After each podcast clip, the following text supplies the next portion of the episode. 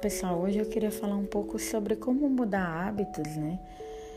É, as mudanças sempre são mais delicadas, não são tão fáceis como parece ser, mas tem algumas coisas que a gente poderia fazer ou saber para melhorar aí essa questão de mudar os hábitos, né?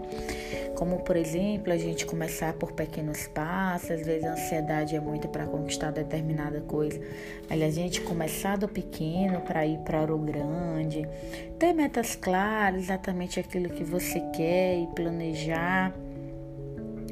É, muitas vezes também é, usar outras pessoas para te ajudar, né, com alguma dica ou ver como é que você tem feito isso.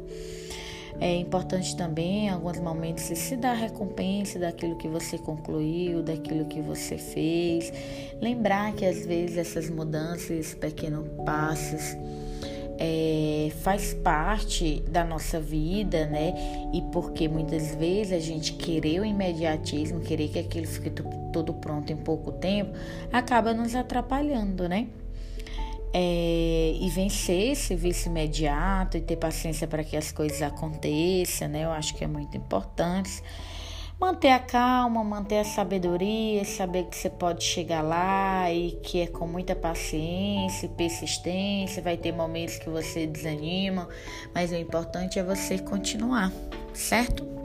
Se você tiver gostado desse podcast, você pode compartilhar com os amigos, que eu fico muito feliz. Um abraço e até mais.